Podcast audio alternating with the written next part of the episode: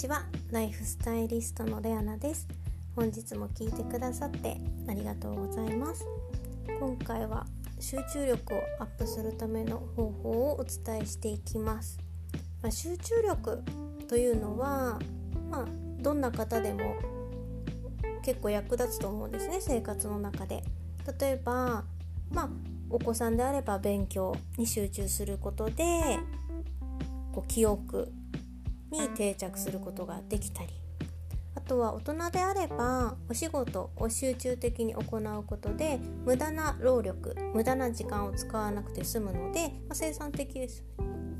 そういった意味でも集中力があるというだけでもかなり自分のための時間というのを作りやすくなると思います。やはりダラダラダラダラ物事をやっているとまあいいこともあるかもしれません。例えばリラックス効果とかあとはこう何も考えない時間。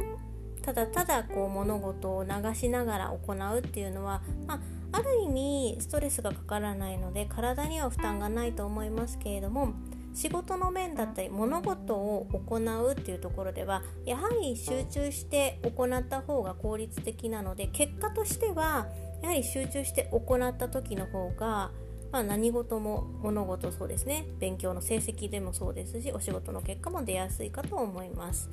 でこの集中力をアップさせるコツとしては、えー、いろいろ、まあ、あるんですけれども今私がハマっているというか、まあ、継続的に行っていて比較的こうやりやすいかなと実践しやすいかなと思っているのが、えーと、瞑想です。まあ、瞑想っていうと、まあ、ヨガをやってる方は最後こうポーズ終わって最後にやるのでご存知の方も多いと思いますけれども、まあ、簡単には呼吸をして、まあ、今自分今の自分に集中するっていうことなんですけれども結構これ最初慣れるまでは難しくてなかなかこう気が散っちゃったりとかあとは余計な物事を考えてしまったりとかこうしてしまうんですけれどもこうだんだんだんだん慣れてくるとこの自分の呼吸にだけ集中できたりあとは物事を考える時にこう空っぽな状態こう呼吸に集中しているので瞑想している間は本当にクリアなフラットな状態になっているので頭がすごい終わったとすっきりするんですよね。でいかにこう人間って常に何事何でもなかんでもこう物事を考えてるんだなっていうのが分かるようになりますそうするとやはり頭を休めてあげるっていうのは睡眠だけでなくそういった、まあ、瞑想っていう時間をあえて取るっていうのも大切なのかなと思います特に現代人は。でまあいろいろと、ね、本も出てるので実際に実践されてる方も多いと思います。企業でもねあのこの時間瞑想のための時間を取ってるところもたくさんありますね。Google さんもそうですしあとどこだ？あ金融証券の会社とかもそうですね。海外の会社もナイキさんとかもそうですね。結構きちんとこう瞑想の時間っていうのを取ってたりします。でまあ、私たち企業で例えば働いてない私たちが、ま、どういうふうにやったらいいのかっていうと今言われているのは、まあ、1日20分を週に5日もしくは1日おきの4日間週に4日間、まあ、5日か4日くらいを1日20分行うと、まあ、集中力が通常の時よりも50%ぐらいアップすると、まあ、結果が出ていました。ちょっと論文ちょっと読んだら出てたんですね。で、まあ、これはやらない手はないなと思って要はまあお金もかからないですしやればやるほど自分に返ってくる。いい方に自分に返ってくるのでと思ってこう前は朝5分とか10分だったんですね。私その瞑想の時間をとってるのが。ただ20分やった方がいいっていうのを知ってからまあ、徐々に徐々にこう慣れさせていきました。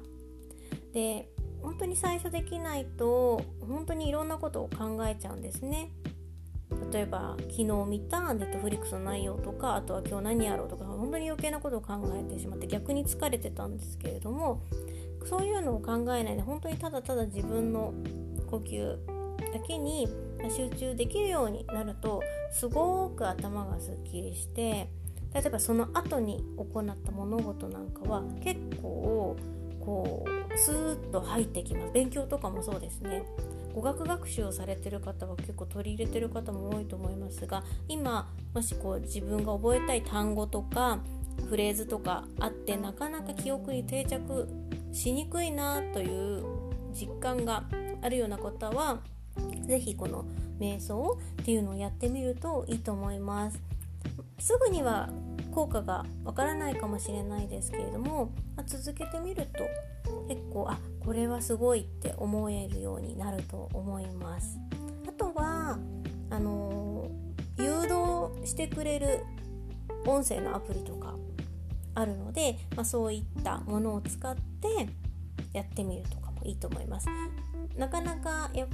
1人でやるっていうのは難しいのでそういったアプリだったりなんか音声を使って自分にこう誘導するためのこうアイテムっていうのを使っ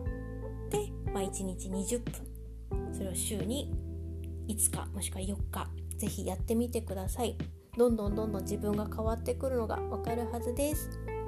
今日も最後まで聞いてくださってありがとうございました。それではまた明日ライフスタイリストレアナでした。